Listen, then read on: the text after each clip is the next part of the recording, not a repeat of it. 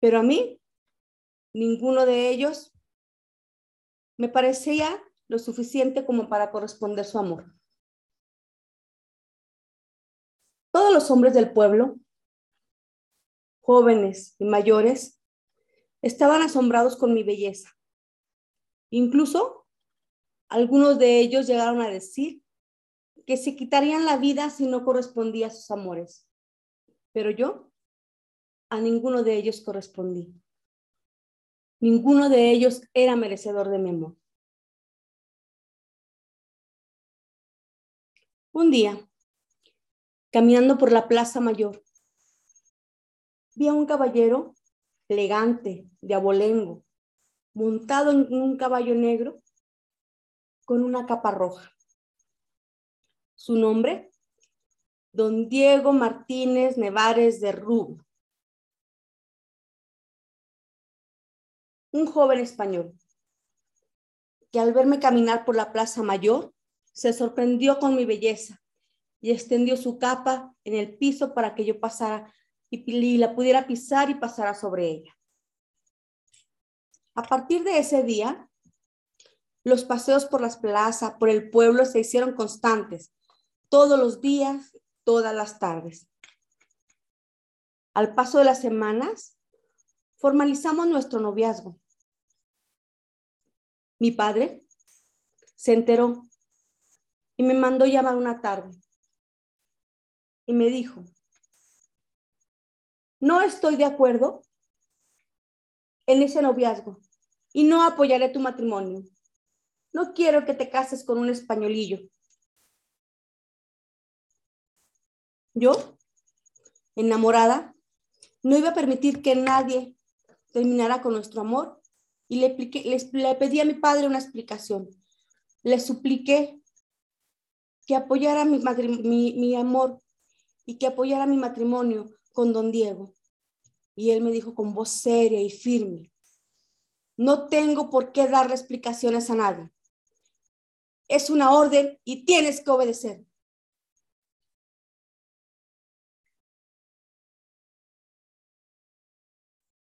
Yo no estaba dispuesta a dejar mi amor por don Diego. Así que una noche lluviosa nos escapamos y fuimos a vivir a una casita a las orillas del pueblo que don Diego había construido. Esa casita fue nuestro nido de amor. Ahí viví los años más maravillosos de mi vida. Tuvimos tres hijos que eran mi adoración. De vez en vez, yo le decía a don Diego que cuando nos casaríamos, que cuando legitimizaríamos nuestro amor y cuando iríamos para que el Padre les diera la bendición y nuestros hijos dejaran de ser llamados vástagos y pudieran ir al pueblo. Don Diego solo me miraba, me daba un beso en la mejilla y ponía en mis manos unas monedas de oro. Así cada vez que yo se lo mencionaba. Un domingo, que yo pasé a la iglesia como todos los domingos, escuché al padre que decía con voz célebre y tranquila, doña Susana Ortiz de Ballesteros pretende contraer matrimonio con don Diego Nevares de Martínez de Rubio. Yo no lo podía creer. Ese era el nombre de mi amado. El padre seguro se equivocó. Pero luego, las miradas del pueblo. Todo el mundo me volteaba a ver. Cuchichaban, se reían, se codeaban. Eso me hizo entender que era verdad, que esa boda estaba por realizarse. Entonces, yo corrí a casa de don Diego Fui a buscarlo fui a suplicarle. Le supliqué que no me abandonara. Y no le, no le reclamé, no le reclamé su traición. Solamente quería pedirle que no abandonara a nuestros hijos y no los condenara a ser señalados por toda la vida. Le pedí una y otra vez que, hiciera, que reconociera a sus hijos y que los llevara a la iglesia para que recibieran la bendición del Padre y no fueran señalados por el pueblo. Él me miró de una manera que jamás lo había hecho. Yo estaba hincada a sus pies, suplicándole, implorando que no abandonara a sus hijos, que no los condenara por la eternidad. Y él me volteó a ver con una mirada fría, una mirada que me hizo temblar hasta los huesos. Y mirándome como si no me conociera, y con voz fuerte me dijo, eres una india, tus padres no debieron haberte educado como una princesa, no eres merecedora de mi amor. Me aventó con su fuerte bota, que en el piso me vio y se fue. Yo regresé a casa. Saqué de mi, de mi armario un vestido que yo tenía guardado para cuando me casara con don Diego. Saqué las joyas que mi padre me había dejado y que había guardado aquel día que me fui de casa. Pasó el tiempo.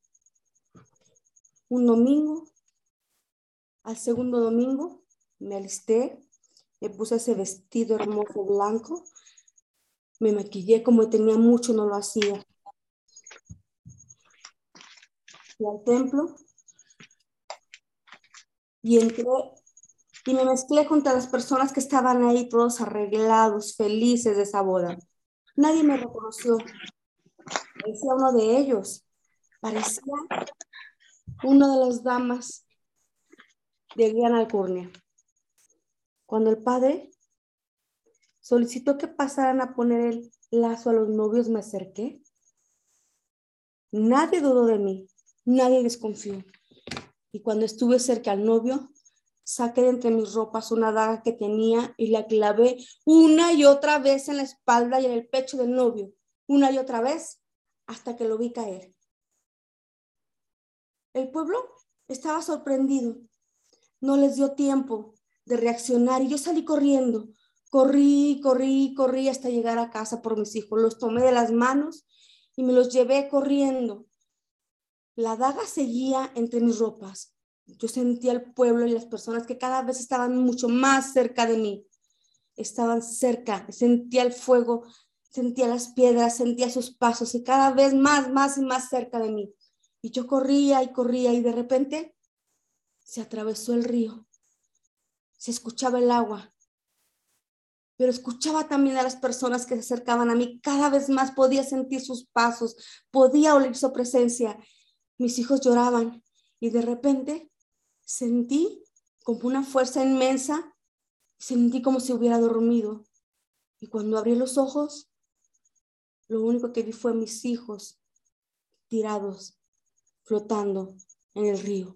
Y las personas y la gente cada día más y más cerca de mí, escuchaba sus voces, sentía sus latidos. Tomé la daga que aún tenía dentro de mi ropa y la clavé en mi pecho.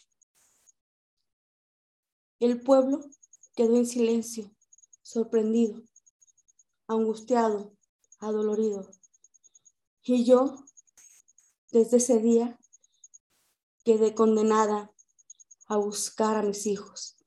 Y desde ese día hasta la eternidad, recorreré todos aquellos lugares en donde corra el agua, porque estaré buscando a mis hijos. Y desde ese día hasta la eternidad estaré condenada a que todo el mundo escuche mis lamentos. Y desde ese día hasta la eternidad no descansaré hasta encontrar a mis hijos. ¡Ay, mis hijos! ¡Ay,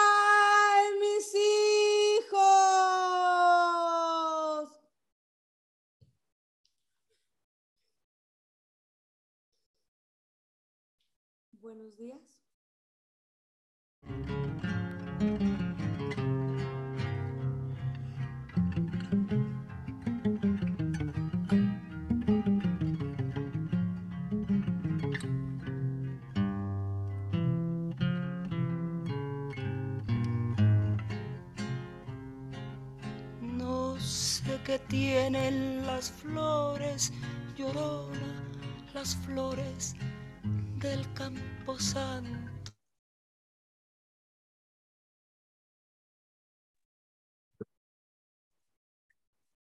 Hola, hola, ¿cómo están? Buenos días, ¿cómo se encuentran todos? ¿Alguna pregunta que le quieran hacer a la llorona?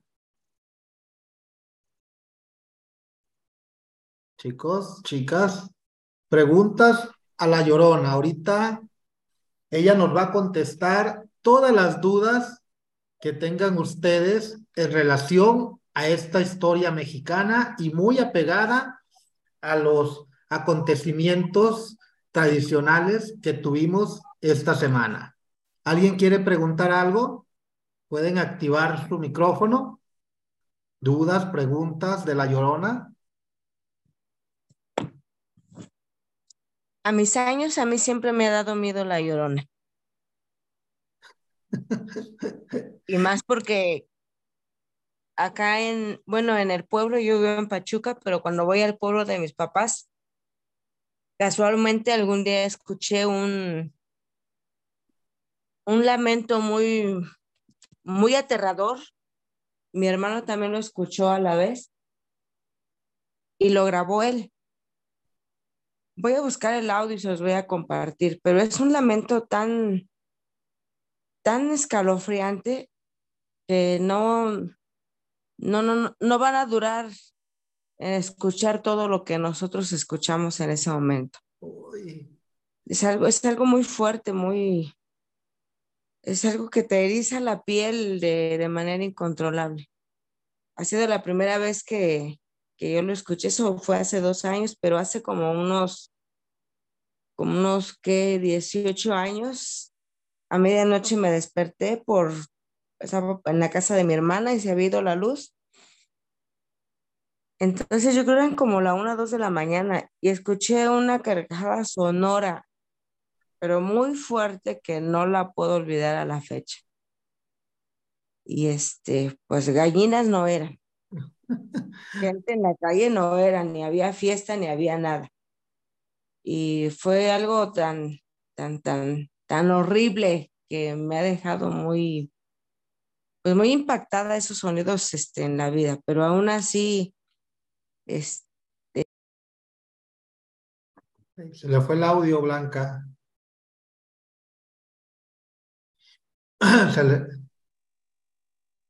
Bueno. Sí, sigo aquí. Ah, ok. Sí, no, le digo que se le fue un poquito el audio. Y, y algo que le quiera preguntar aquí a la, a la llorona para mitigar un poco esas esa angustia, ese temor que le tiene? ¿Algo que le quiera preguntar a ella? Mm, pues yo creo, este, esa decisión tan fuerte de, de ir a, a, vengarse de su amado, entre comillas. Porque esa decisión, Llorona. Ajá. Me dolió mucho que don Diego no quisiera reconocer a sus hijos. Más que la traición hacia mí, me dio mucho dolor y me hizo sentir un fuego intenso por dentro, saber que mis hijos no iban a ser reconocidos y que iban a ser señalados toda la vida, porque no tenían la bendición de Dios porque no eran reconocidos como hijos de Dios, hijos que nacieron del fruto de un matrimonio con la bendición de Dios. Eso fue lo que más me dolió, más que la traición. Ok, ok, muy, muy bien. Nayeli Guerrero, ¿qué le quiere preguntar a la Llorona? Suban un poquito su audio porque se escucha despacio la Llorona. Adelante. Sí, buenos días, buenos días a todos. Buenos días. Eh, bueno, ahora entiendo la historia de la Llorona, ¿no? ¿Por qué? ¿Por qué sale a buscar a sus hijos? Pero, eh, a ver, Llorona, si tu objetivo es encontrar a tus hijos, ¿por qué ¿Por qué sales de noche y causa tanto, tanto miedo a la, a la sociedad? Porque en sí pues, eres una, una mujer, una madre, como cualquiera de nosotras que, pues, que está en la mente buscando a sus hijos.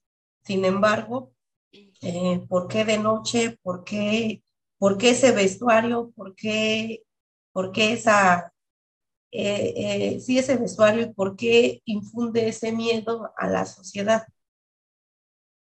Este vestuario es porque yo ese día me puse ese, este vestido y este velo porque yo lo tenía guardado para casarme. Y ese día fue ponérmelo como símbolo de ese matrimonio que yo no tuve, de esa ceremonia religiosa que yo no tuve. ¿Por qué de noche? Porque en la dimensión en la que yo estoy no tengo noción del tiempo. Yo no descanso, mi alma no descansa. Yo no me doy cuenta si es de noche, si es de día. Yo solamente voy de un lado a otro buscando a mis hijos. ¿Por qué el lamento da miedo? Porque el lamento está cargado del dolor más grande que tiene una madre de no encontrar a sus hijos. Yo no quiero provocar miedo en los demás, pero fui condenada a este lamento. Es una de mis condenas. Ese lamento cada vez que yo lo hago, mi intención es que mis hijos al escuchar la voz me encuentren y coincidamos, pero mi condena no me permite expresarme de otra manera. Esa es mi condena, que mi lamento se escuche día tras día, lugar tras lugar, y va a cambiar hasta el día que yo encuentre a mis hijos. Muy bien, muy bien. ¿Alguna otra pregunta que tengan para la llorona? ¿Alguien más que quiera preguntar? Que levante la mano. Se va la llorona.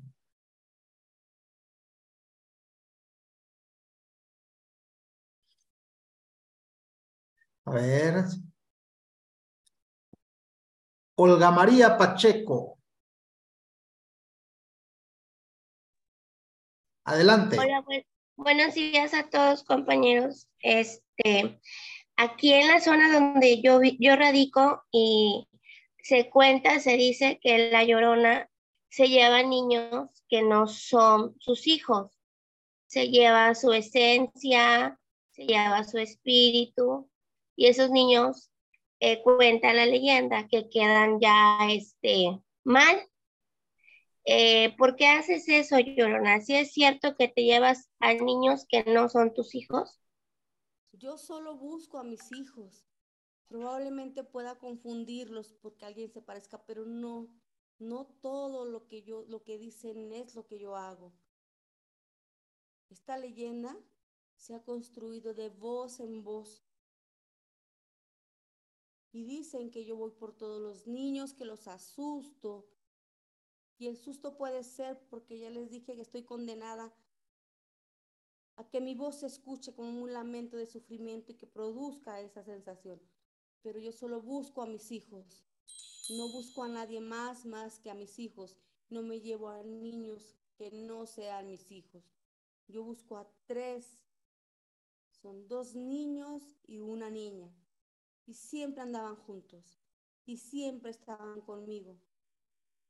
Pero no me llevo a nadie más esas historias se han creado de voz en voz, de pueblo en pueblo, pero yo solo quiero a mis hijos. Muy bien, muy bien. Una pregunta más antes de que se vaya la llorona. ¿Quién pregunta?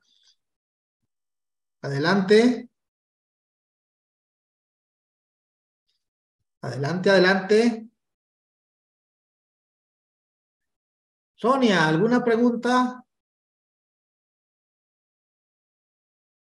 ¿No?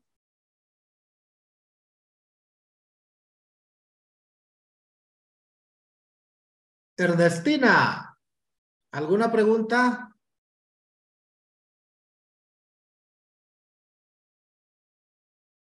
Se me hace que ya se, se murieron del susto con la llorona.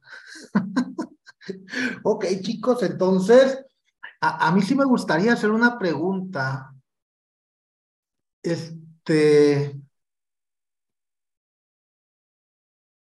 ¿por qué un río? ¿Qué tiene que ver el río con la con todo esto de la llorona, que es donde dicen que, que más se aparece? Porque cuando iba corriendo con mis hijos, fue lo que se atravesó entre nosotros para seguir corriendo y poder escapar. Cuando íbamos corriendo por esa avenida tan grande, tan larga, cuando yo iba corriendo y queriéndome escapar junto con mis hijos, no recordé que por esa calle no debía haberlo hecho, ni para esa avenida, ni para ese rumbo, porque ahí pasaba el río. ¿Por qué el río? Porque fue el que impidió que mis hijos y yo nos escapáramos del pueblo. Mi idea era correr hasta donde estaba la casa de mi padre. Pero el río se atravesó, el agua se atravesó. Y ahí fue donde quedaron mis hijos. Por eso yo creo que mis hijos están ahí cerca, en los lugares donde hay agua. Solo recuerdo el río, el agua, el agua del río. Y entonces todos los lugares donde hay agua, se escucha el sonido del agua, me atraen porque ahí fue la última vez donde vi a mis hijos. Los vi flotando. El pueblo dice que estaba muerto y que yo los maté. Yo no lo recuerdo.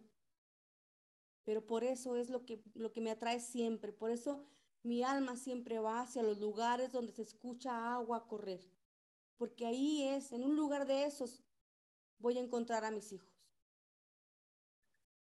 ¿Y, y, y tu cuerpo, Llorona? ¿Y el cuerpo de tus hijos? No lo sé. Yo solo recuerdo que cuando desperté de, de, de ese sueño,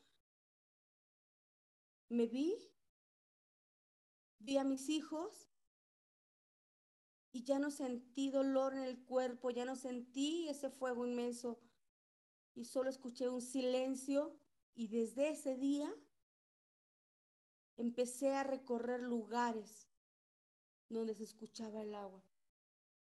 Ya no recuerdo haber visto a mi padre de nuevo, ya no recuerdo haber regresado a la casa de mi padre. Desde ese día hasta el día de hoy He vagado en pena de un lugar a otro buscando a mis hijos. No sé si hay una tumba para mi cuerpo.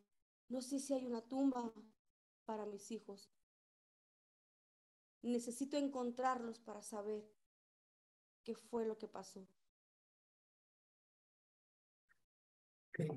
No, pues muchísimas Muchísimas gracias, Llorona, por habernos acompañado en este club de las 5 de la mañana.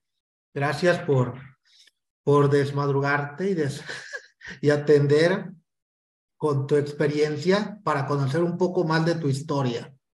Te agradezco y con la misma respeto con el que te invité, me despido de ti deseándote que encuentres la paz, que encuentres a tus hijos y que pues sigamos compartiendo estas tradiciones año con año. Muchas gracias. La felicidades, Para que te despidas. Felicidades, maestra Lupita. Me despido de ustedes y les digo que... A pesar de que estamos grandes, sí sentimos esa piel erizada y sí nos da miedo que nos infundieron de chiquitos al verla. Sí nos dio cosa.